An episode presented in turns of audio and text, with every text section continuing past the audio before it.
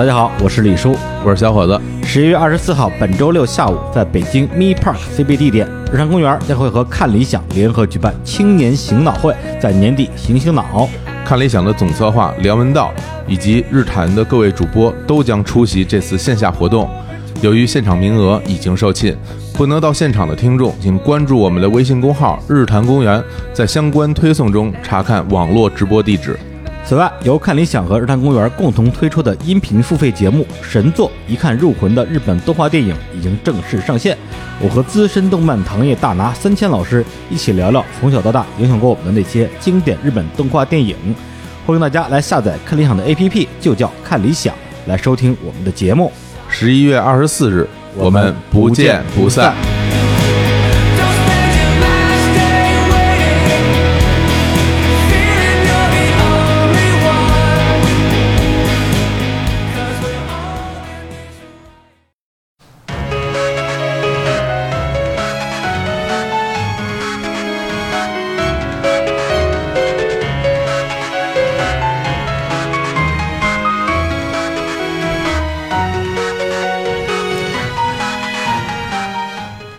大家好，这里是日谈奇妙物语，我是淼叔。我是李叔。我是小伙子。哎，我们今天继续聊这个宫崎勤事件啊。是上次聊到一半儿啊，嗯嗯，聊到宫崎勤已经正式被警方抓住，被抓住啊，但是其实是一个很偶然的机会，因为他是在一个呃，这个算是犯罪未遂的一个阶段上，是。偶然的被这个小女孩的父亲抓住，嗯。嗯，然后并且路过警察，当即把他扣押。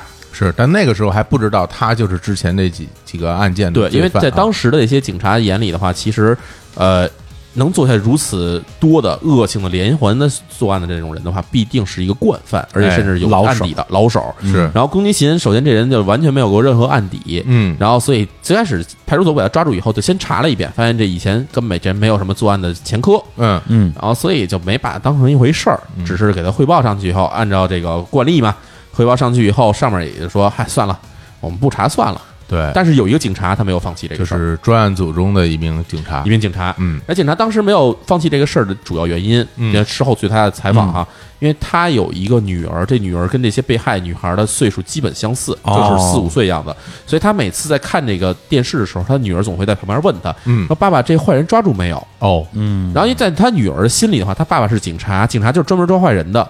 然后一直抓不着的话，这小女孩慢慢就开始特别害怕，然后有时候还会哭，然后她自己心里就会很难受。她觉得我作为一个父亲，作为警察，然后而且我还正好属于这案子组，然后我什么都没做到，然后他自己心里一直有一种愧疚感。对对对，嗯而且自己的那个女儿的年龄跟这些最后遇害的女孩年龄也差不多嘛。是的，然后所以在这个事情之后，他听说了派出所报告说有这么一个人以后，他当时想说，我一定要去看看这个人，是，对吧？然后所以在这个派出所把这宫崎勤扣押在派出所当天，嗯。然后呢，他向派出所问清了宫崎勤的名字，然后这个家里住哪儿，然后都问清楚以后，第二天早上他直接就赶往了八王子市，嗯，但是他没有直接去那个派出所，哦。而是他去赶到了这个宫崎勤的家里，哦，那他是哪儿的人？就是东京八王子市的人，哦，他就是八王子市不是？他就是八王子市的人。然后哦熟悉东京地理的人可能都知道，八王子市其实是临街的北边，就是埼玉县的那些我们刚才说的那些位置。哦，对，对，所以就是实际上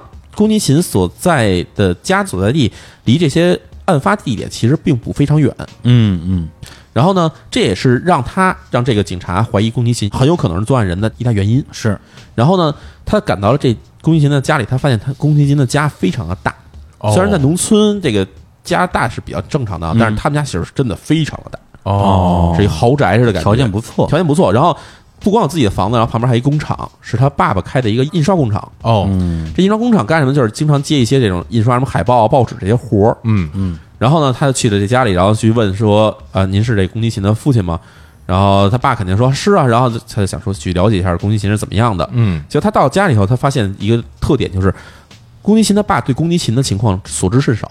哦哦，这个首先问他说多大了哈？首先他知道一点就是宫崎勤是一九六二年出生的，哦当时发现的时候不到三十岁，二十七岁的样子，二十六七啊，二十六七。然后从小就在东京八王子这地方长大。嗯然后呢，从小这个宫崎勤好像就是性格好像就比较阴暗。嗯，然后他爸也说他他平常没有什么来往的朋友。哦对，然后呢，说他平常干什么呢？就就在我这工厂里干活儿，嗯然后干一些什么，比如配送的活儿啊，或者什么印刷、什么制版那搬东西的活儿啊，嗯这些东西。平常的日子就就只要一下班，然后就回到自己屋里闭门不出，而且他的屋子不许任何人进，哦对，就把他们屋门就恨不得自己锁上。嗯然后所以他爸说说我对我儿子其实了解也不是很多。嗯然后呢，这个警察就说说那我能不能去您儿子家这屋里看一眼啊？啊他爸说行呗，看呗，反正你是警察对吧？嗯对，然后他一推门，他就惊住了，因为宫崎勤的屋里除了这个有简单的家具以外，哈，屋里堆满了各种的漫画、录像带，然后杂志，全堆得满满的，从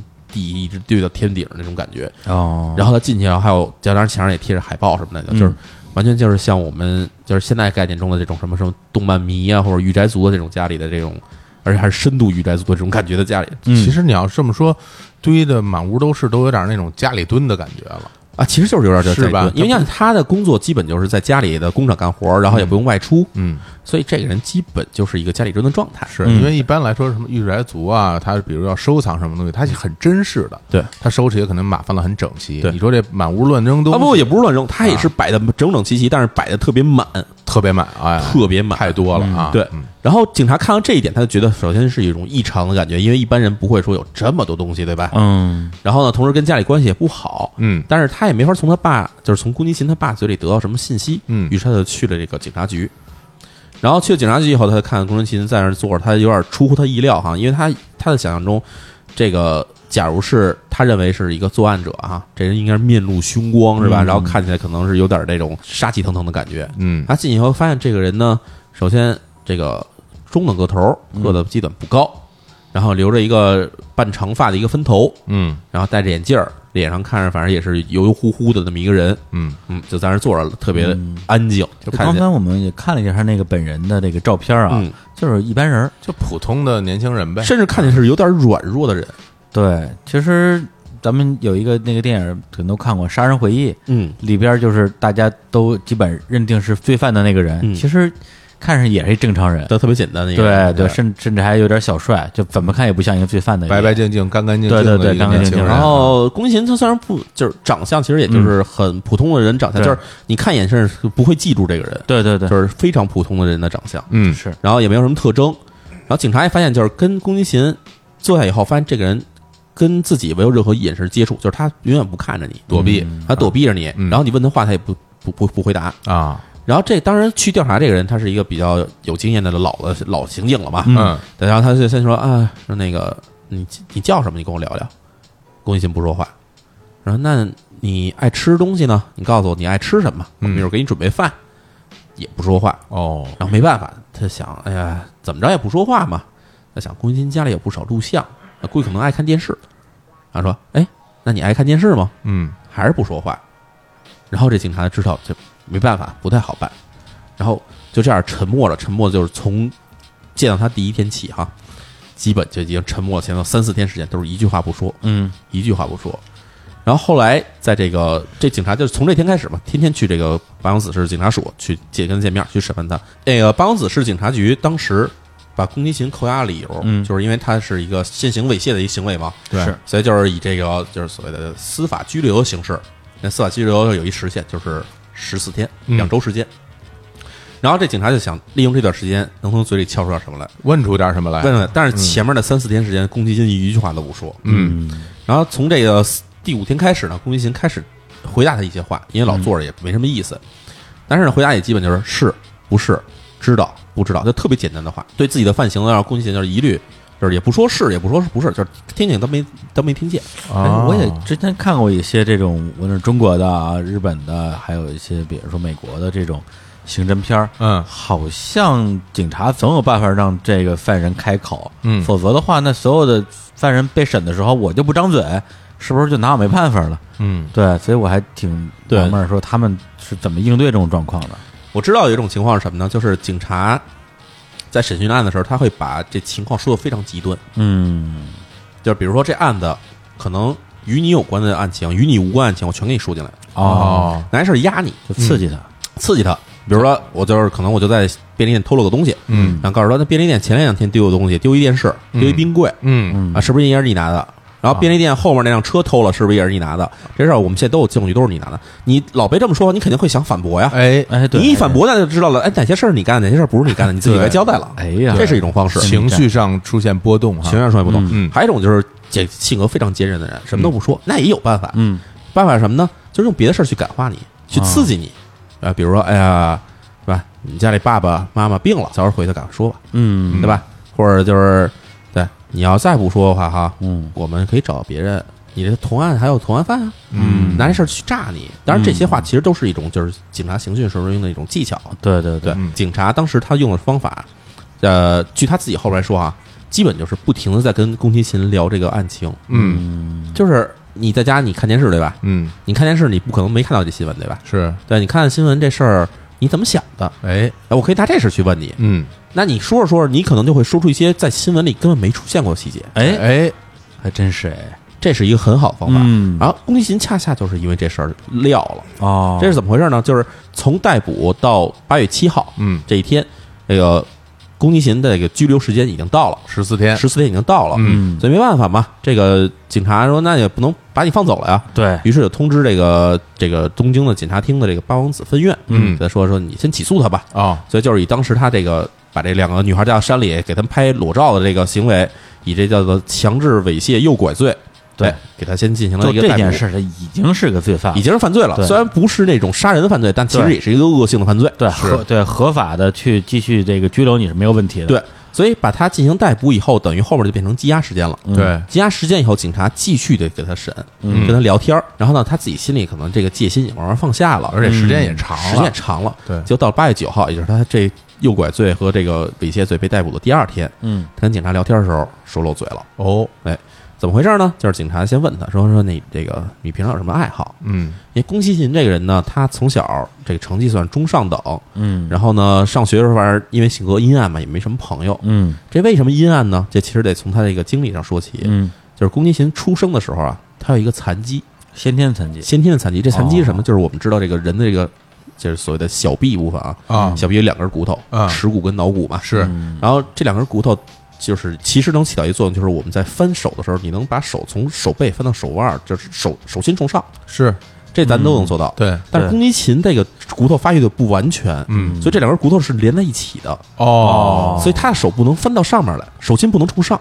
哦，这种残疾其实其实很少见，嗯，而且感觉不太明显，对，其实看不出来。但是你只要是干个活儿，或者你跟他一块儿去活动、上个体育课上体育课，就很容易让暴露了，对啊，就比如说我要给你递个东西，嗯就伸手来接，但是你不能伸手，你只能束手去抓。一般人伸手一接，你手心可能手掌冲上嘛，嗯。但你如果翻不过来的话，你只能手掌顶多就是冲侧面，对，对，这就很怪，或者跑个四乘一接力啊，你接不了棒，很多时没错候是这样，对，是吧？啊所以宫崎勤他上小学，包括上中学啊，他也要参加一些文体活动嘛。嗯。他选择参加什么呢？他去下这个将棋。啊，就日本的一种棋，啊。对，，他其实跟围棋差不多的那种感觉，也是拿子儿去往下棋放棋，子儿好像也有点类似中国的军棋那种，有点像军棋，有点像嗯。对，但是呃也有点像中国的象棋，啊。但是这有一个特点，就是下这个棋啊，手不用冲上，对，一直冲下，拿子儿嗯。拿起来再放下，还真是啊，对，就是他啊。怕暴露自己的这一点，啊。然后只要有同学说你这怎么这手怎么有问题什么的，他会马上跟同学翻脸，啊，嗯对，就这个心理上的一个自卑的因素，包括自己自身残疾，嗯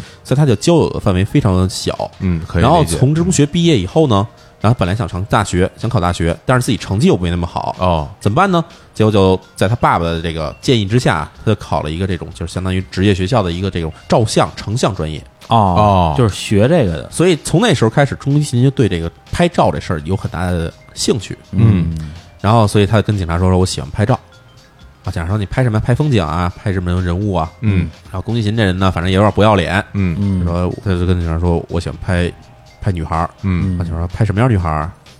说那个他说就是最近那个就觉得那个打网球的时候，嗯这女孩穿那网球裙能露出这个小裤衩来，嗯他就喜欢拍这个。警察说：“那你去哪儿拍啊？”他说：“那个就是东京市内啊，这个网球场大部分好些都是在室内的，啊，嗯但是也有一部分那个是露天的网球场，比如有像在在有名附近的那种有球网球场。嗯，他自己在这说了，嗯警察一听有名，有哎名就是之前那女孩消失的地方。警察一想，哎嗯，这个那我得跟你对一对了。嗯然后说，那你哪天去的有名啊？嗯龚勤他心里就那时候已经放下戒心了嘛。他说，哎，哪天哪天哪就去了。警察一看，跟那个女孩消失的时间是完全吻合的。啊，所以警察当时没漏，警察当时是干了另外一个事儿，干什么事儿呢？嗯他以这个猥亵诱拐罪哈、他去申请了这个对宫崎勤家的一个搜查令。嗯哦，这样大批警察就去了宫崎勤他们家，把宫崎勤那间屋子全搬空了。就是他那个好好几千盘的那种什么录像带之类的，最后你知道他，他就警方就从那里面统计出来啊，录像带就是那时候还是使录像带，不是使光碟啊。录像带一共有六千盘儿录像带，然后太多了。杂志杂志和漫画加起来也是大约有两千本左右。嗯。啊，就当然他家很大嘛，真是因为家里大，有地儿搁，然后啊摆的满满当当，全搜刮出来，然后发现里边大部分的东西是什么呢？一部分是什么奥特曼啊、假面超人啊，啊，什么像我们知道什么恐龙特级可赛号啊，啊。就这种特摄片儿，就是日本的就所谓的就是那种是。怪兽片儿这种嗯东西，特摄片对对特摄片。儿。然后还一大部分是什么呢？是这个色情的，嗯。与这种比如说是这个儿童色情啊，或者什么什么二次元色情啊，就这种漫画。哦。但是警方搜出来这个东西以后，他觉得首先第一点哈、数量上非常的异常，啊，数量是太多了，数量实在太多。对。第二嗯，内容题材上来说呢，有可能与这些幼女遇害嗯有一些潜在的联系。对，因为刚刚提到这里边有一部分的内容本身是关于这个像是幼女的色情系列的对内容而且有一些是这，比如说是虐待、性虐待类型的东西哦存在。嗯嗯所以警方想这个有可能有联系，于是就想去对他进行进一步的搜搜查。应该嗯然后另外一部分人就是也是对这个宫崎勤家里进行搜查人，从他家的那个车嗯哦开始下手，因为尽管这个小孩儿会议根据最开始那个小孩目击证人回忆是白白色车，然后宫崎勤开的是一个深蓝色车，嗯。是但是呢，从他的车后备箱里发现了几个东西很奇怪。哦。第一，车的后备箱里有血迹，而且有沾着血迹的布。哦。然后第二是车后备箱有大量的那种就是。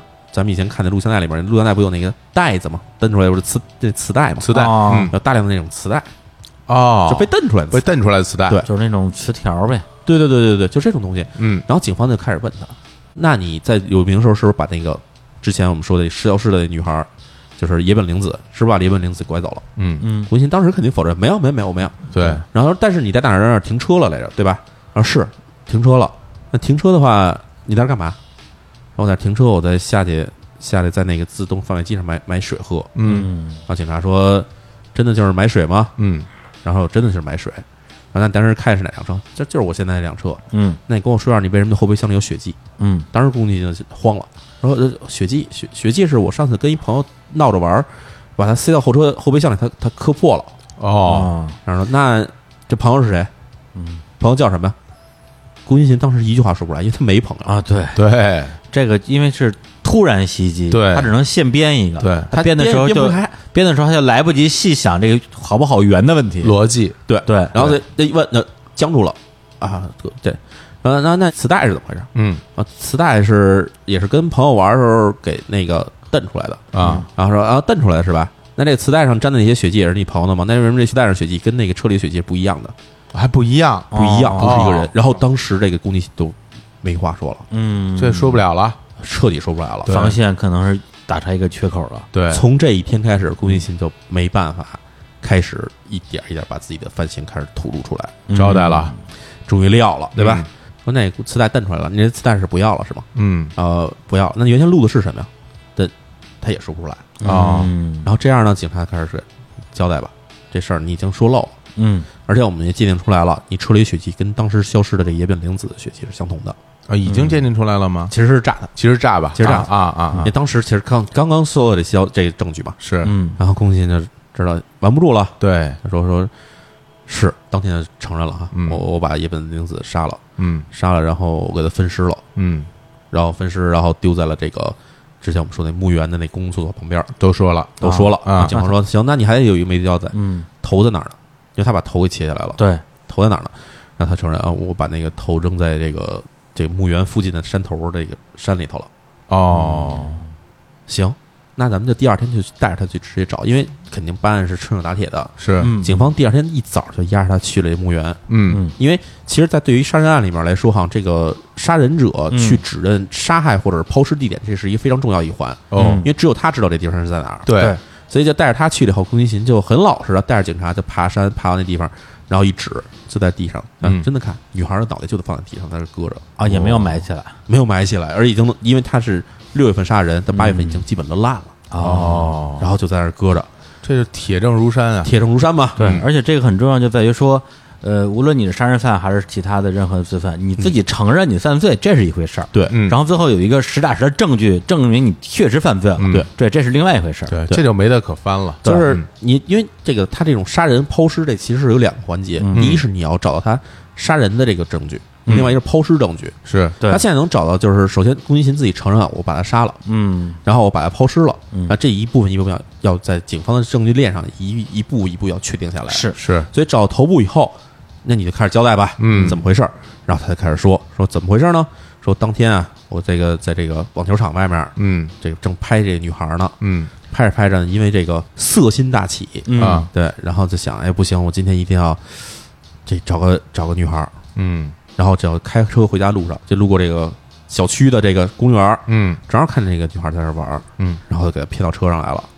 所以宫崎骏承认说啊，我把他骗上车，啊把这个野本玲子带上车以后，这是他在东京做的这个案子，也是他的最后一个案子。第四个，第四个。第四个受害者，哦对他把野本玲子骗上车以后，他当时其实就想了两个事儿，嗯。第一就是我要给他拍裸照，因为这对攻击性来说这是一个必不可少的一个环节，一个仪式性的事儿，是吧？呃，或者说就是为了满足他变态性欲的一部分，对。嗯嗯嗯然后第二，他就想说，到底给他杀了以后弄在哪儿？也就是说，他把女孩骗上车的这一点，嗯，就已经决定了这女孩肯定是要被他弄死了，对，因为他那个时候已经是惯犯了已，经是惯犯了。对所以他把女孩在车上骗骗这女孩脱掉衣服，然后开始就车上就开始给她拍照。嗯然后当然这女孩被强迫脱了衣服，肯定哭嘛。是嗯他觉得这女孩哭的实在太烦，嗯然后又怕被人听到嘛，嗯。就在车上把他掐死。掐死之后，给他运回了自己家里。哦。所以他回到家，嗯。把车停好，把女孩从车上运下来。当时其实已经女孩被弄死了，女孩尸体弄到弄回自己的屋子的时候，嗯。这过程中他的爸爸、他的妈妈都没出来跟他打招呼，哦。就是谁都就跟不跟不在乎，谁也不搭理谁，谁也不搭理谁。然后他运回自己家里，运到自己屋里以后，然后垫上塑料布，把这女孩分尸，啊，在家里分的是，在家里进行分尸。太残忍了进行分尸之后，把女孩再装进袋子里面，嗯。然后把脑袋跟那个身体还分开装。嗯。这个袋装身体的袋子，就是后来就是说他给扔到了那个公厕门口。公厕门口。啊为什么扔到那地方？警察问他，他就说承认说，因为之前的案子全是在埼玉做的案子，嗯。然后呢，他这回是在东京拐的人，嗯。他想要是扔在东京的话，警察肯定会查东京市的范围，啊然后自己又住在东京的八王子市，他不希望把这个调查重点引到东京来，所以又把这东西又扔到了埼玉。哦，原来如此为了搅乱这警方的这个分析的过程，也就是说，他前三个本身这个受害者对。人就在埼玉，对，然后最后发现抛尸也在也在埼玉。这次呢，他可能是临时起意，对。在东京作案，作案之后说不行，我不能搁在东京，不能把大家的注意力吸引到东京来，是所以又又扔回了又扔回了埼玉。哦。然后头部为什么要跟身体分开啊？对。他自己承认呢，是因为他对女孩的这个爱好啊，嗯，除了拍裸照以外，他还喜欢看女孩的脑袋，就单独把脑袋砍下来，然后把脑袋分给扔了。嗯，这这个常人无法理解。而且这个过程其实跟第一个受害者金野真理嗯。其实是一样，你金野真理也是只把脑袋寄回了他们自己家，啊，对对对，对吧？都是这个有这个过程。对，然后承认这一点以后，然后警方就开始是把这个前面消失的三个女孩金野真理、吉泽正美，还有难波惠梨香这三个女孩案子拿出来，你得给我交代，你当时你这些是怎么回事？嗯对对，然后宫崎勤开始一样一样交代，这个交代过程实在太恶心了。嗯首先说第一个女孩金野真理哈，金野真理她当天的时候是因为夏天嘛，她跟女孩说说那个呃天太热了，我带你去这个凉快地方，咱吃冷饮吧。嗯。小女孩四岁嘛，嗯。那，想着跟着叔叔就上车了，也不懂，也不懂，然后给开了开车就开始往山里开。结果女孩她也知道离家里越来越远嘛，女孩就开始哭，嗯。嗯她一哭，然后这个把女孩给掐死了，啊。就在车上就掐就在车上掐死，然后把女孩的尸体当时，因为她这等于这是第一次作案，嗯。是。把女孩车掐死以后，把尸体就扔在了山里头。嗯。但是她回到家以后，她会觉得好像没过瘾，嗯。他怎么办了呢？他当天晚上去了一家这个出租这个摄像设备的店铺，嗯。他租了一台手手持摄影机，哦。然后第二天中午，他又回到了这个抛尸现场，嗯。然后他把摄影机支好，对这个尸体进行了猥亵行为，嗯。而且全程用摄像机把它全拍下来了。哦，就他租来的那个摄像机，没错儿，嗯。哦，之后警方根据他的供认，在东京五日市的山里面发现这女孩的遗骨和衣服。哦，对。因为头是寄回女孩自己家了，对，对啊，这只是达到了这个身体和衣服。嗯。然后警察就问他说：“那你为什么要把头寄回他们家？就是啊，对啊，？”对。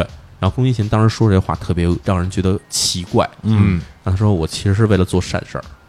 屁呀”，然后警察就当时就就审问他，警察当时想揍他嘛，说：“对啊，嗯你把人杀了，你把头寄回去叫他做做善事儿是吧？”对，然后宫崎勤说：“我觉得这个女孩长得那么可爱，嗯然后就这么抛尸荒野，怪惨的。嗯然后我把她头寄回去，希望他们家里能给她办个葬礼。这都真是都无法理解，没法评。价。我觉得这事儿我，这个就是从我看这角度来说，我觉得我无法评价当时宫崎勤说这话是真话还是假话。对嗯对对，就是我觉得像在上一期节目里我们分析的哈，嗯宫崎勤把这东西寄回他们家里，包括一次一次地往他们家里寄信，这些事情其实他事实上是享乐其中的。对对对他，能刺激这痛苦的人里面得到快乐，是，然后这时候他开始说这种什么为了做善事儿这种事儿，我觉得完全是在编瞎话。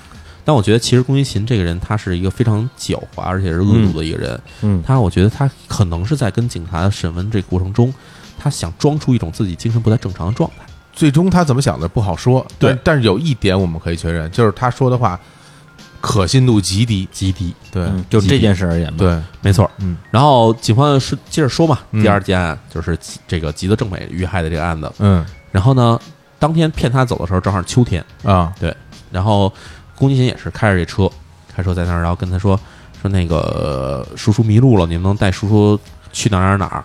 那小女孩嘛，当时七岁，嗯。嗯，然后还在上小学，上小学了啊，然后说行，没问题，我再给指路。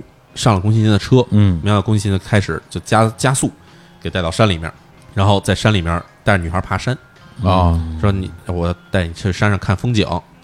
那女孩儿，你想小女孩儿嘛，这一边是被他威胁着，一边也没办法，被他带这么远的地方，只能跟着着他走。嗯。爬山爬到半路上，他要让女孩儿把衣服脱了，嗯。把衣服脱完以后呢，他就把女孩儿给掐死，嗯然后他就故技重施，嗯，又对尸体进行了同样的猥亵行为，嗯而且用摄像机把这个过程拍下来。嗯但在猥亵的行为过程中，他突然感到了一种恐惧感，于是逃离现场。哦，哦，然后这样尸体就一直在一个不知名的角落，就一直被放置着，就还留在当时留在当地现场啊，然后直到宫崎勤带着警察去当地找到了这具尸体。到第三个案件就是难波惠梨香失踪这个案子，嗯嗯也就是有这个唯一的这个目击证人那个案子。是当时宫崎勤确实开的是一辆深蓝色的轿车，只是哦当时小孩儿回忆回忆错了。哦。哦。然后当天已经是冬天了，十二月初了嘛，是。这宫崎勤就以说这个让你上车暖和一下，叔叔带你去一个暖和地方，咱们咱们吃好吃的，哎。把他骗到车上。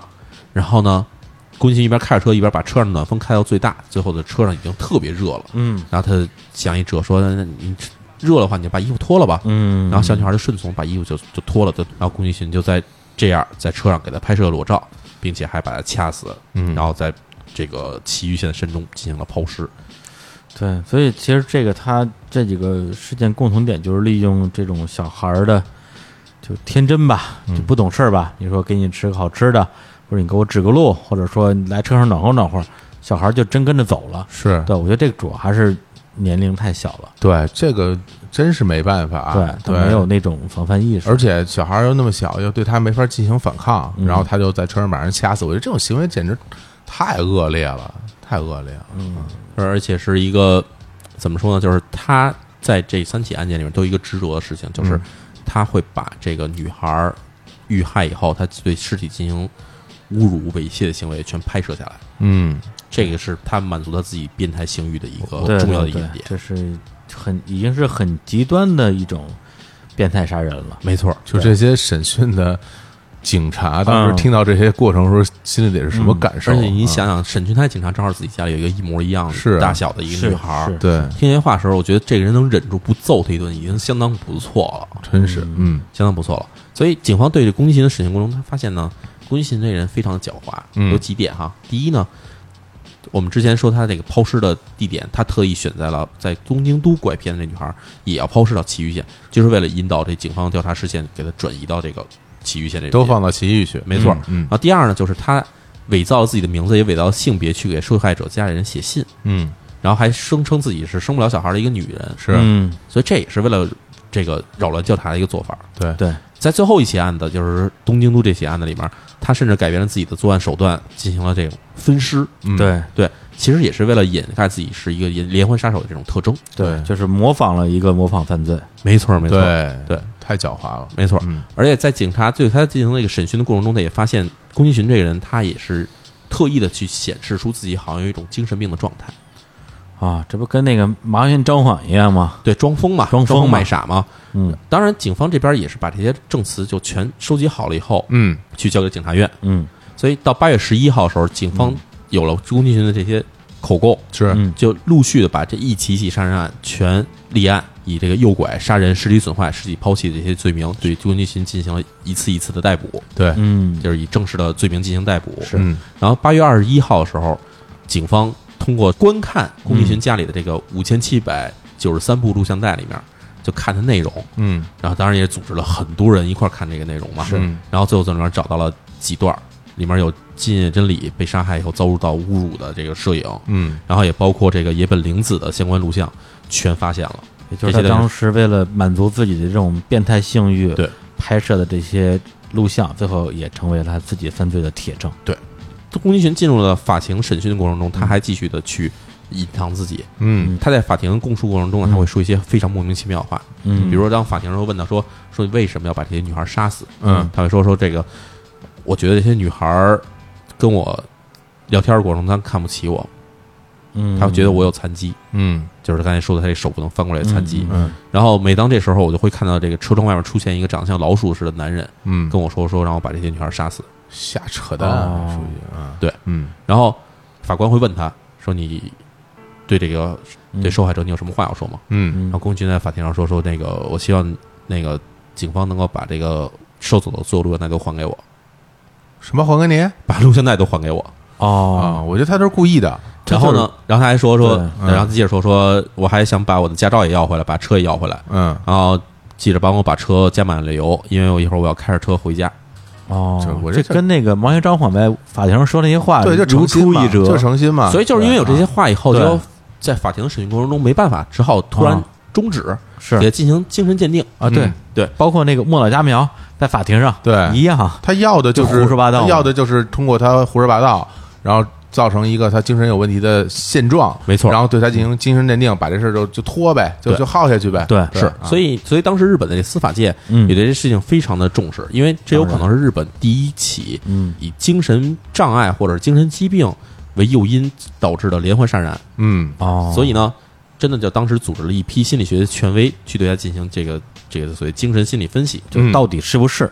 对，然后精神分裂分析以后，当时是组织了一共有八个人的一个小组，嗯。这八个人分析完了以后，也产生了分歧。嗯。有一部分人认为他是什么呢？他是反社会性人格障碍。反社会人格障碍其实有几个特点，一个最大特点就是他其实并无法意识到自己的犯罪行为是错误的，就没有犯罪意识。没有犯罪的，就是没有觉得这种事儿是犯罪。对对对，啊，甚至他对犯罪这事儿没有什么心理的抵抗。嗯，嗯。对，然后有一部分人是认为这样的情况，嗯。然后另外一部分人认为他是多重人格，哦，就是他其实，在犯罪的时候可能是展现出另外一个人格。宫崎勤在自己的供述中也说啊，说，呃，我其实也没想杀这些女孩儿，嗯。然后我经常是回过神儿来才发现这女孩儿已经在我手里已经死了。嗯。嗯嗯，那时候这段时间没记忆，嗯，所以以这个为出发点，有些人怀疑他可能是多重人格，嗯。是这种台词其实也挺常见，很常见。是。然后还有一类人认为他是精神分裂症，嗯啊就这个人他其实是无法控制自己的情绪的，嗯然后情绪一上来以后，他会做出一些超出情绪能控制的范围的这些事儿。嗯但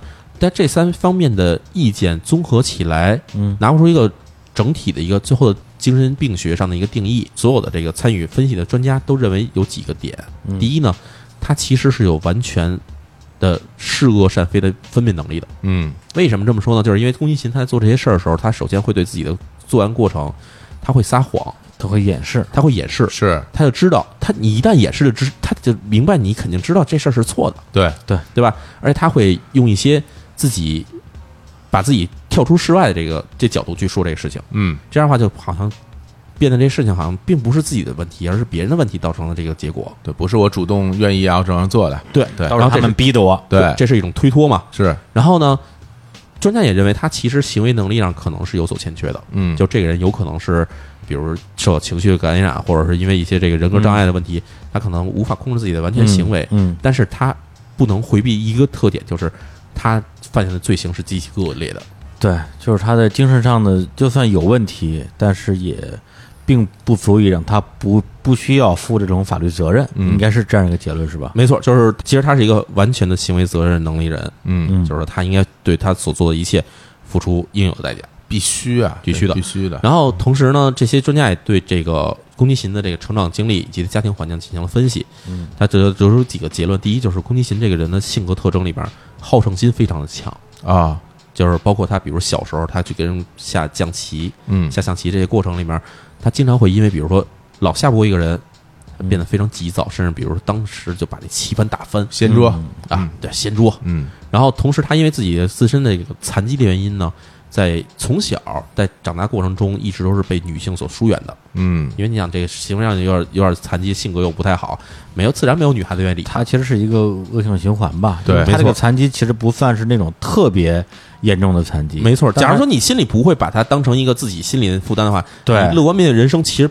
并不像那种严重残疾一样的，对对会影响你的整个的这个行为能力啊，甚至影响什么智力发育，这些都不会有影响，但他就是因为有这样一个残疾，曾经被别人你说歧视或者怎么样过，他心里就有了这种阴影或者是自卑心理，自卑心理，然后就越自卑，然后就越跟人群有隔阂，是。然后就觉得全世界都跟我过不去。对，所有人都歧视我。没错。而且还有几个特点，就是宫崎勤他有严重的口吃，经过自己的努力，反正克服掉了。嗯，但是口吃实际上也会造成他自己背吧是那一点的一个这种特征。嗯然后同时他还这个是当然可能跟这个后面的我们讲的一些这种犯罪的这个连环杀手的特征有关系，就是他尿床。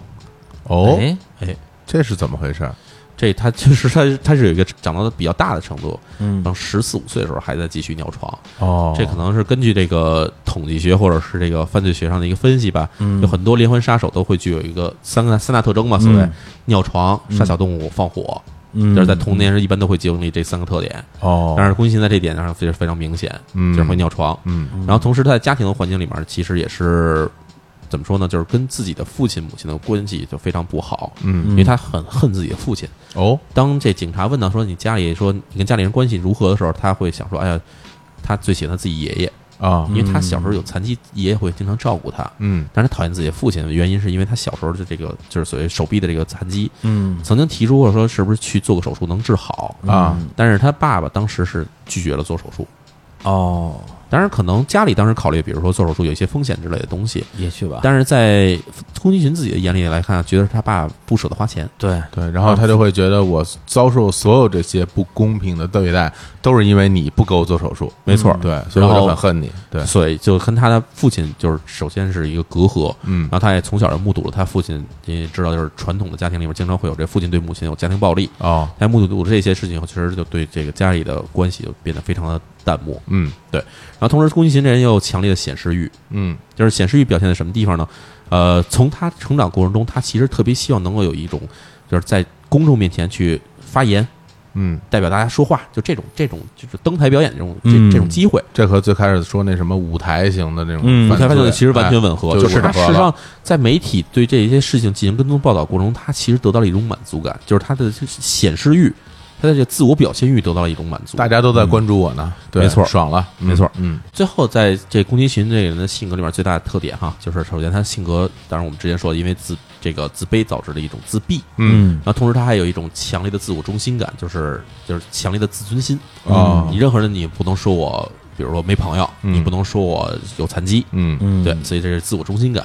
然后同时他有一种不负不负责任感，嗯。就是这个人他无论是在工作中还是在跟与人交往中，他其实就表现出来一种就是经常对任何事毫不关心啊，啊，没有任何责任。嗯那，这是宫崎勤的这个经过这个法庭的这个审讯以及这个精神鉴定，最后得出的这个人的性格的一个群像就是这个样子的。嗯，那接下来是不是就马上要到这个法庭宣判的这个时间了？没错，所以在宣判之前呢，我们来放一首歌，这首歌是由追兵林琴带来的《静》。そ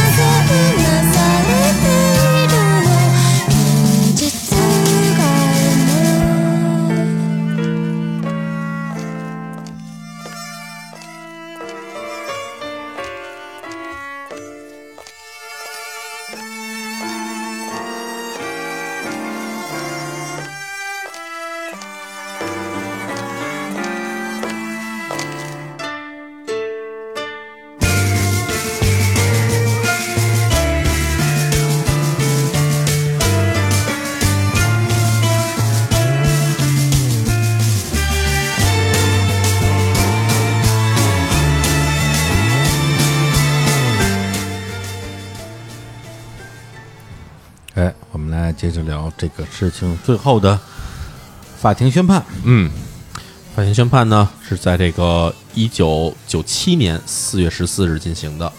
我们可以知道，就是这个案子从这个这对他进行正式逮捕是一九八九年的八月份，到最后审判，其实中间已经经过了大约八年的时间。就审光审审了八年，对，而且一审审，哦原因是因为当时法庭包括警方也提出了有很多在关东地区，在事件前后，嗯。也有很多幼女失踪案件，哦，包括有很多案件到现在为止都没有破掉，哦，然后会怀疑是宫崎勤所为，是。所以当时对他提出的这个审讯的这个案子，其实已经当时达到了得有九九到十起，嗯。但是最后警方可以确定的案子，确实由他所为的，嗯。包括他的一句指指证了这个杀人现场的，嗯。只有四起，对，嗯这个就跟就跟当时咱们当时说那个王云张晃，嗯，为什么审那么长时间？对其实有相似之处。对对，就是已经实锤的嗯命案嗯足够你判死刑的了。对，但是我们得弄清楚有一些其他案件是不是你干的，没错，就是有的案子是你干的，有的案子不是你干的，我们一定要分清楚。弄清楚，要不然如果说现在哎你这死刑的量已经够了，弄死再说，那有些案子就变成永远变成无头悬案了。万一是你做的，对吧？对我说万一比如说，我们就为了结案，把这些案子全安在你身上，反正你也得死，对。那可能就会放过一些犯罪者。是的，所以得查清楚这个事。所以一共前前后后一共查了八年时间，嗯。八年最后的结果是一审判决死刑。嗯。应该。当时宫崎勤就提出说我要上诉，是。对，嗯。然后上诉时间也很长，上诉时间达到了十年时间。嗯，这个 对，就跟之前那个 哎呀，不知道该说什么好。嗯当然你也知道，就是日本反正是这个这个所谓的这上诉也是基本两级，就是有一个中级法院，还有一个最高法院，对吧？是，对，然后最后的结果是在二零零六年一月十七号判出来的，嗯。就是就是所谓的这个东京的最高法庭，嗯。好，终审判决死刑确立。嗯。然后，当然我们也知道，其他的一些案子里面，基本上死刑确立以后，这个这个犯人会被关很长时间，也可能不且执行。且不杀呢。对，但是宫崎勤这样的是一个毅力，就是在关押他两年多时间，在二零零八年六月十七日的时候，嗯他就被执行了死刑。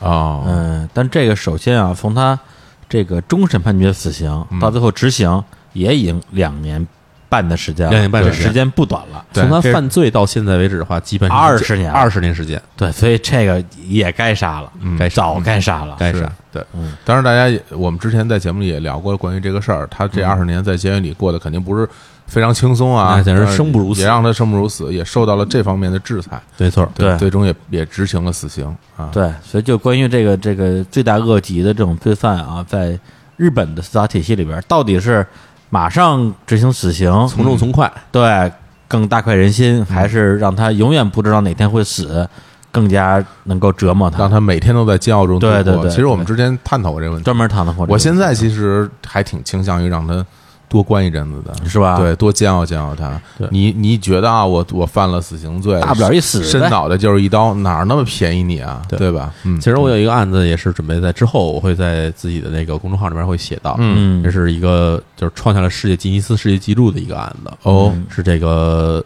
这个吉尼斯世界纪录条目是什么？是被判了死刑，然后被关押时间最长的这个人。嗯嗯然后这个人是在当时被判了，应该是七十年代被判了死刑，嗯。然后一直关押到了二零一五年，中间关押了四十六年时间，然后执行死刑了。没有，然后也没执行死刑。嗯。就是这个人最后在四十六年嗯。就被关押到四十六年的时候，找到新的证据，嗯，这新的证据证明他其实是无罪的，哦，但是他就被被在死在死囚里关了四十六年，而且在四十六年里面，这人从最开始还在拼命向外界倾诉说我是被冤枉的，嗯。我要不停的上诉，我要不停的要求重审，嗯，到最后这个人彻底就完全疯掉了。那这个也是，这也是一出惨剧啊。就这个人在监狱里关到第二十年左右的时间，这个人已经开始在监狱里自称自己是神了。啊。每天早上就会说：“没有人能杀死我，我是神，我不会死。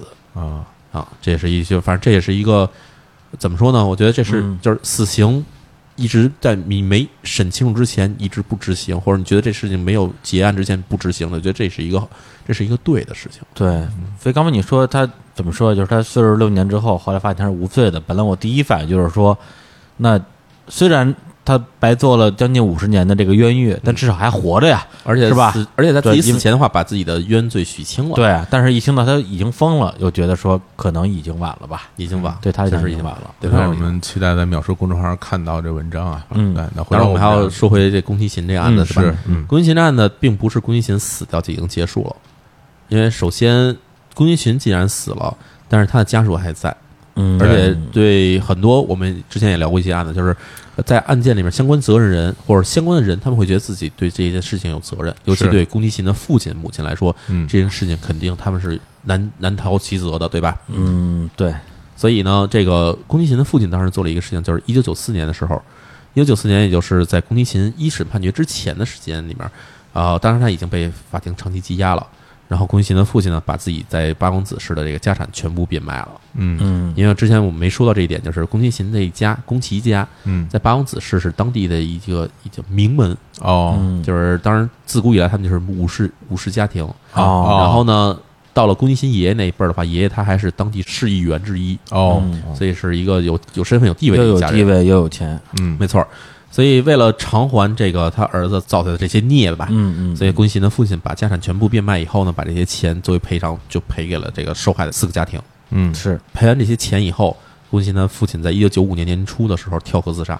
哦，这就是说在这个嗯。宫崎骏的一审死刑还没判的时候，他父亲已经跳河自杀了。没错。儿，这个倒还挺符合日本人的这种武士道精神的吧？对，没有脸继续活下去，没有脸继续活下去。嗯然后说到这宫崎勤他们家里的工厂，工厂的话，他父亲是董事长，然后他的叔叔是这个总经理，嗯然后他父亲自然跳河自杀了以后，这个工厂肯定由他父他他叔叔来继承，对吧？嗯。然后呢，这个公司的所有的员工集体辞职，嗯嗯。然后呢，这叔叔他自己有两个女儿，嗯。但是这个他的妻子带着这两个女儿跟他离婚分居，然后离开他们家了。嗯。哦，然后宫崎勤的妹妹在这个宫崎勤被判刑之后，亲亲妹妹亲妹妹哦，呃被判刑以后也遭到了这个退婚，嗯，当时的她的男朋友跟她家直接说，我们不能跟你们家有任何血缘关系，解除婚约了，解除婚约。嗯。对，对，然后他们家的这房子到目前为止已经被拆除，成为了荒荒地，啊，一片荒芜，然后也没有人用这片地做什么，就到现在为止一直都是荒芜的。就是家破人亡了，家破人亡。就因为他这么一个罪犯啊啊，全整个家庭就被拆掉了。对。哎嗯，甚至整个影响到整个家族吧，整个家族就就对。就只能隐姓埋名。因，为你们这个家族里出了这么一个大变态，对。因为日本他们到现在为止社会里都有一种血缘关系，啊。就是血缘的观念，啊，嗯。就是认为你家人假如做下这种恶性的事件的话，嗯。会觉得你家人的血是不干净的。哦，嗯。所以就此会在社会上被隔离、被歧视、被排挤，这都是非常非常常见的现象而。且大家都觉得是合理的，合理的，就是因为你家的血不干净，所以我们要跟你彻底划清界限。这是他们一种传统上一直延续下来的观点。没错对，嗯在宫崎勤这案的结束，包括他在被判死刑，然后被终审定死刑，包括在死刑执行这几个时间点上，社会上所有媒体其实都会对这起案子再进行一遍一遍的审视。嗯然后，当然媒体的关注点会慢慢的从这个案件的整个过程，会逐渐集中到宫崎勤这个人到底为什么会作案这个事情上。去分析他。和分析他。但是呢，有一种倾向是什么呢？就是把宫崎勤这种人去作为一种特定的典型的人提出来，哦，因为他的特点就是，首先他会收集一些这个，比如动漫嗯或者是特摄片儿，嗯然后有收集癖，然后同时又练幼女，嗯然后甚至比如说是这种对幼女进行这种性变态行为，嗯然后这些特征就会被归结为是御宅族，就是所谓 otaku 是，御宅族的特征。对对对，然后这也就是刚才我们也前面也提到过，就是嗯。日本社会对这一类人嗯。进行一种歧视，或者是对他进行一种污名化的行为。对，嗯就是你们这个群体里边出了这样的人，而且从逻辑上能找到他这种变态行为跟他这种爱好的某种关联性。对。对。对，那是不是要从你们这个群体本身来下手，对来思考到底是谁出的问题？对，对，因为这个事情特别早之前，我跟那个青年老师在节目里也稍微提到过一嘴，因为就是我跟他，我的我们俩还算是这个御宅族的某种代表吧。嗯对，所以这个事情当时在日本对御宅族整个的社会的整体形象跟地位影响是非常大的。一定啊，对，觉得你们就是一帮会做那种事情的人。对对，因为在事件之前的话，其实日本社会对御宅族这种感觉就是这帮人闭门不出，嗯然后有活在自己的爱好的世界里偏中性吧。偏中性，好像就觉得你人畜无害，对吧？嗯只要你不出门祸害人就完了。嗯但是结果这结果变成了是他们出门祸害人，还做这种非常恶劣的事情。嗯嗯呃，据我了解的话，那之后这个事件对日本的这个法令有很多的后续的影响，嗯包括呃，在二零零四年的时候，他提高了强奸罪的一个量刑等级，嗯，而且在二零零六年啊，这是其实已经是案发很多年之后了，嗯，对，又规定了这个色情动画，因为在日本这种所谓 H 嗯。H 的动画漫画，呃实际上嗯，应该是处于一个合法或半合法状态的呃，合法状态合法合法状态合法状态 OK 嗯。对，所以他们会规定了说，你做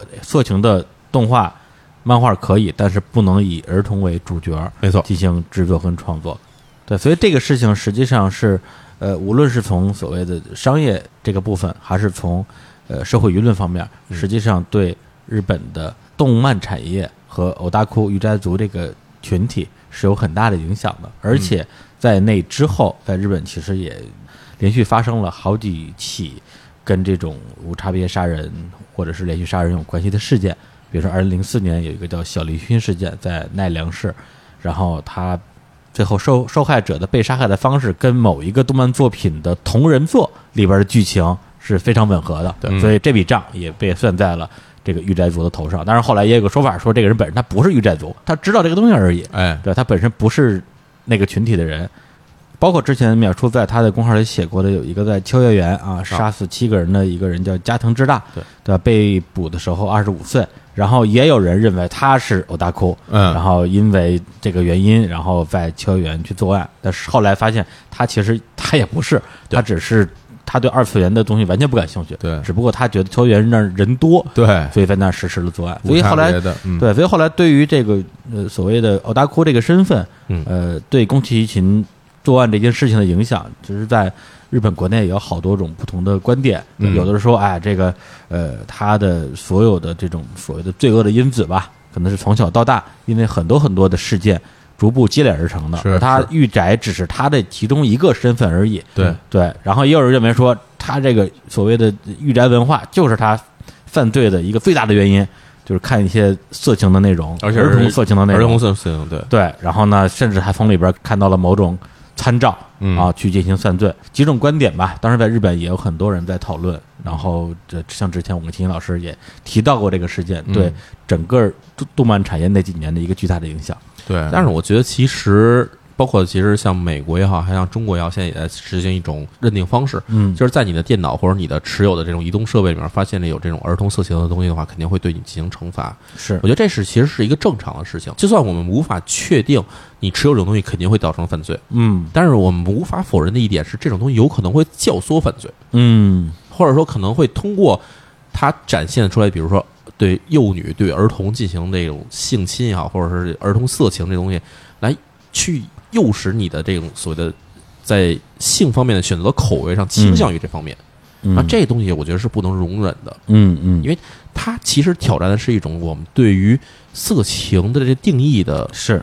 的最基本的理解，嗯。就是我们其实原先认为，比如说是成人的东西，嗯。但是成人跟成人之间的这种，比如色情内容，可能呃，尽管可能在我国是不是不允许的不允许，但是其实，在世界上来说的话，它就算是合法色情里面，在很它其实多国家是合法的。是是普遍的。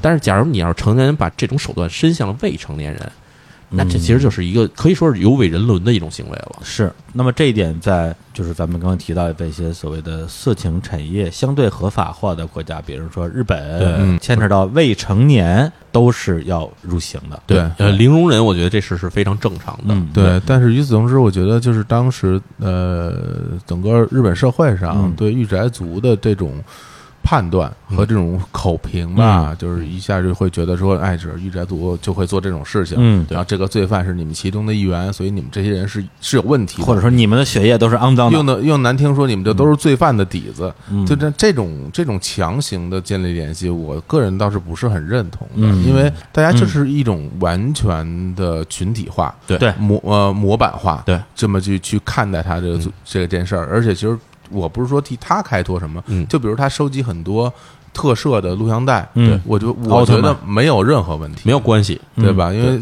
奥特曼、可赛就这种这种东西有什么问题呢？比如他喜欢，我收集很多。我哪怕我收集一盘，我收集一百盘，像他我收集六千盘，我家有地儿放，这没有任何问题，没有关系有问题的是他做了这些违法犯罪的事情是有问题的，没错。但是我们不能把他的个人的爱好和他的犯罪行为，首先在他这件事上做强关联。对。与此同时，我们不能把他这种爱好和其他有同样爱好人再做强关联。但是我觉得其实有一点是，比如说哈，嗯当然人可能都会有各种各样的收集癖，嗯，但是你收集东西是不是违法？这东西其实是应该进行界定的。那肯定，那肯定，就是刚才你说的，比如收集奥特曼的录像带没关系，没问题。但是你要收集，比如说这个你收集 H 的，嗯那么在你嗯所在的国家，对违法就违法，不违法就不违法，不违法，对对，那你收集幼女的，那那就一定是违法，那就一定不行。对一定是违法的。对应该根据它内容去进行区分。对，但是但如果你收集了关于幼女题材的这个录像带，嗯，该如何惩处你是应该按照这个方式来惩处对，按照你收集涉及物品，对，但不能以这个来对你说你是一个罪犯，这是两回事儿。嗯就是不能直接链接到你是一个可能会进行连环杀害幼女、是的，性侵幼女是的。案件对，嗯嗯，这种东西，我觉得就是逻辑上来说的话，尽管可能我们简单或者说是痛快的逻辑分解，对。你只要看这个幼女色情片儿，你就是一个杀害幼女的犯罪犯。这种逻辑虽然说说起来比较轻松，但实际上中间很难建立起来真正有固定联系的东西，或者很难界定实锤的东西出来。对，这是一个粗暴的方式。嗯对嗯，所以就是说，从呃结论来讲的话，我我个人的判断就是说，那么这个杀人犯罪，啊嗯那罪大恶极。对那么对于这种牵扯到未成年群体的嗯，性文化类内容，嗯那我也支持秒叔说的，但的确应该是零容忍。的确，对无论是幼女还是小男孩都一样的。对对都是一样的对对，是啊因为就之前不是经常说有什么暗网什么之类的，啊说里面也有很多嗯就是那种嗯呃，包括男童的是那种都有。然后嗯另外一个就是说，得说一下，就是说嗯。这个锅我们御宅族不背啊。对对对，嗯，但是我觉得，同时还有说，对于未来我们可能会成为嗯。小男孩或者小女孩的父母，哎，我们可能要成为父亲，不能成为母亲了，对吧？对，就是我觉得还得说一点，就是家长对于儿童的保护，嗯。其实不光是要教育儿童，还要教育自己。嗯。就包括你自己有了孩子，你自己有的一些可爱的小孩的照片啊、视频什么的，不要轻易的把它放到网上，不要轻易的传给不知道是什么人。就是在你可预知的控制范围之内，没错。你去做一些事情，但是你会超出你所控制范围之内，你自己还要真的是要多加小心。没错，像对宫崎勤这这个案子里面第一起案，他其实就是在一个游泳池外面看到一个女孩穿着泳衣回家，嗯。然后从此就涌起了就想把这女孩掳走，嗯。然后进行这个性侵，嗯就这些行为的想法。所以这其实是一个我们无法忽视的点，就是他不知道什么时候就会看到你们家孩子。就这种人，他其实可能真的平时是一个看起来很很不起眼的一个人，嗯。但有可能就会抱着这种犯罪心理在看待你们家孩子的一举一动。当然，我们不能说这个事儿出现了就是家长的责任。其实这个责任当然是要属于罪犯的责任了，嗯对吧？他这个人做这样的坏事，应该他负所有的责任。没错，但是我们为了避免这种事情的发生，我们能多做一点就多做一点，对，多小心一点就多小心一点。真等到这个事儿发生了，你让他去负责任，是，对于真正遭遇这种事儿家长来讲的话，于事无补的呀。对对嗯对，所以其实因为比如我住那小区里边有一小学，嗯，然后每天一到早上时间，这小区就堵死了。对，全都是送孩子上学的，对对，有时候我自己出行也觉得很不方便，是然后也会想说，哎，我们小时候都自己上学，对那时候家里谁家有车呀？嗯对，有自行车，带你可能送你上个学，到了。小学三四年级之后都自己走路上学，现在孩子怎么这么娇气啊？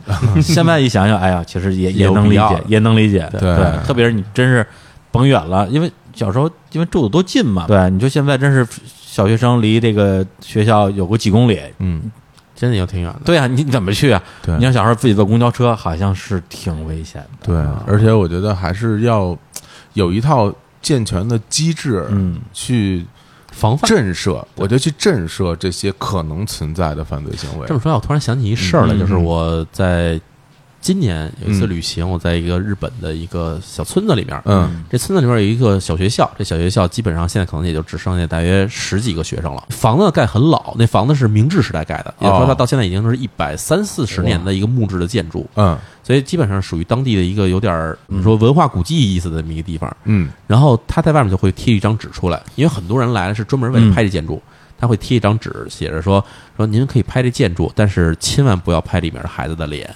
嗯。嗯，就是不要拍里面的学生。嗯，这其实就是为了防止有可能有人把这些照片抛到网上，是。然后假如真的有人盯上，哎，这照片里这孩子很可爱，可能去这学校去堵这孩子，这哦就完全是为了防这些东西出来的。还真是，所以你像在日本的话，其实很忌讳，你说你在街上拍人哈，成年人可能你拍到以后，人家可能就是不坏，皱皱眉头，皱皱眉头，但是你要拍小孩儿这东西绝对是一个禁忌。嗯。哦，其实也是，我觉得可能跟宫崎勤这个案子有很大关系。，对，所以我觉得一方面从这个震慑的角度，嗯。然后去做一些事情；另外一方面，我觉得还是要从技术的角度实实在在的做一些事情。对。对，就比如我现在看到嗯很多的那个小学或者幼儿园嗯。门口都经就是常备保安嗯。啊，手里拿着那种防爆的这个装备。嗯对这方面，如果有什么意外情况，可能有能更快的去做一些应急的处理。对，在技术上去做一些防护措施的同时，嗯我还更觉得，就是对于这些已经形成犯罪的人的研究是很重要的。没错，嗯，通过去研究他的成因，嗯，研究他的一些外在的表现、啊，行为模式、行为模式、思维模式，对，我们去更深的了解到这些人他是一个什么样的存在。对，首先一方面，是不是有可能通过研究得出一些结论，然后再通过一些科普吧，我觉得让大家知道，就是辨别一下身边是否有这样可能性的存在。另外一方面，我觉得更重要的是，就是很多人其实，在成长的过程中会遇到很多问题对，但是无论是家庭的教育、学校的教育、社会的对待的态度嗯，这些方面都会影响他整个人的性格的养成。没错对。在这些方面，其实是下下功夫的话，其实，在源头就会把这事情解决了。我其实，在写公众号的时候，我也在这么想，就是我写的这些东西，包括我其实我有一个特点，我会着重的去介绍这个犯罪分子他的成长过程、他的背景经历。对对对。他为他是如何成为他是一步一步为何成为一个从普通人变成了一个犯罪者的人？是。对，就这种东西，其实我是希望大家明白嗯。一点哈，就是刚才小虎头老师说的，嗯。就是研究他，嗯知道这种人到底是怎么回事儿。是一方面，你能去，比如说自己的孩子是这种情况的话，你怎么去帮助他矫正？嗯，或者比如身边的人是这样的话，还有一种你如何对待他，甚至说，比如说，假如你真觉得这人是一个可能潜在的犯罪者，嗯你如何去回避他？是如何识对如何识别出你身边这人他到底是不是有问题？对，而对不是说我们去粗暴的去划分、去划类，就像之前在节目里说的，对，就是由于一个这个人罪犯他具有御御宅族的一些特性，然后就就我们就说御宅族都都是垃圾，没错然后把他们都都都打到十八层地狱，这种这种方式解决不了问题。对，像刚才我们之前有几呃之前那期节目写的是那个反社会人格啊，嗯比如跟踪狂啊，是这这为什么要说这些事情呢？其实为了知道你在生活生活中边，你可能会遇到类似行为的人，或者他可能表现出一些迹象是这样的人，嗯嗯那你怎么能不让他去危害到你？嗯，对对吧？假如你是具有这些性格特征的人，那你如何去克服自己的这种心理，让自己成为一个正常的人，去面对阳光的生活？对，对这个刚才说这段话题，我觉得我们想表达的意思就是说，因为现在微博上经常也可以看到一些这种犯罪分子吧，伏法之后，对。有一些媒体的报道出来，对。去回溯这个人的一生，嗯啊，从小家庭环境，父母怎么样，工作怎么样，对他跟这身边人的关系，嗯，你可以看到在评论区有很多的，你别跟我说这些东西，对。对我就想到他什么时候死，对对，又又开始给给他洗地，哎啊就是说，比如说你要呃号召大家同情或者什么啊对对。但我其实觉得利他的利益点并不不是这样的，不是这样的对，就是说不是说我们不是说在讲什么什么可恨之人必有可怜之处，对。对啊，我我们不管你可怜不可怜，是的。对，其实我们试图去探讨的是这种可恨之人是如何成为可恨之人呢，对。对，那最后的结果就是说，如果这个人与你无关啊嗯，他是一个你身边的一个人，嗯那如何防范？嗯如何识别？嗯没错对，如果这个人是你身边的人，对，比如说你的亲戚、你的朋友，嗯甚至就是你本人，嗯对，那你如何避免成为一个犯罪分子？攻击型这案子嗯到目前为止，其实基本上已经是度过了第三十个年头了。是然后到二零一八年，今年正好是第三十年。是然后前段时间日本还去采访了这个当时负责审讯宫崎勤的这个警察，嗯。但我跟他谈谈说你对宫崎勤这案子有什么想法？嗯。然后这警察沉默了半天，他就说出一句话来，嗯。说其实这案子让我觉得可怕的是，宫崎勤这个人并不是一个怪物，而是就是生活在我们身边的人。嗯，是，所以这句话的意思，我觉得至少照我理解啊，就是我们身边其实可能会有各种各样存在着这种精神上或者性格上问题的人，嗯。然后我们如何知道他可能会成为犯罪者，或者他他也他在没成为犯罪者之前，我们应该如何去帮助他，对，如何让他别成为一个犯罪者？对对，这是重要的，其实，在人生的很多的拐点上，你都有可能不会变成最后那个样子。没，错，对，我们并不是说我们去可怜他，或者我们会，并不是说我们去同情他，我们做这些事，我们做这些事是为了让大家都不受到伤害。没错，对，让我们每一个人都不受到伤害，是才去做这样的事。就是谁也不愿意去做那些受害的小女孩的父母，对，但是谁也不愿意去做宫崎勤的父母，是啊，对不对？对啊。没错，嗯是吧？然后这也就是说，呃，比如说日本警方花嗯那么长时间去调查其人，对，对这样的一个意义，也是描述他这这么长时间写日本罪案的那些文章，嗯。以及跟我们日常公园我们大家一起录这些节目的一个意义。对，对，所以这个故事那个描述是要写成那个公号里的文章是吧？对，没错，哎，那大家也可以期待一下，嗯这个相信会从不同的角度啊来还原整个这个案件的实实脉脉。也欢迎大家去关注淼叔的微信公众账号，名字就叫李淼。哎，嗯，大家也别光关注我李淼个人的这个公众账号，也欢迎大家去来关注一下日坛公园的微博、微信，名字叫日坛公园。上道啊，你看，商业互吹啊，哎。不光微博、微信啊，哎。还有我们各个的这个播出平台，对，要订阅，订阅，要订阅点啊订阅，然后打打打赏，那打赏其实我觉得不重要了，嗯，订阅。是。啊对，好多人老是天天催着说赶紧找淼叔录节目之类的，你们嗯。都不连订阅你都不愿意点是我们的这个好朋友有台同行艾哲怎么说？啊？您可以点一下订阅按键，这样我们就不会走散了。啊对对对对，对啊，那那我们换个说法，你如果不点订阅按钮，我们就封杀秒叔，哎呦 不让他来，那可那可真不行，那马上得订阅了。哎，哎，我我都我都有改回得多点几次订阅。多点几次就取消订阅了。好了好了好了，好。好，哎。那最后再来首歌，嗯。OK 啊、最后一首歌我们还是来自于追名林琴的《卡里索梅奥托梅》。好，好，那在这首歌里边结束这期的节目，跟大家说再见，拜拜。拜拜。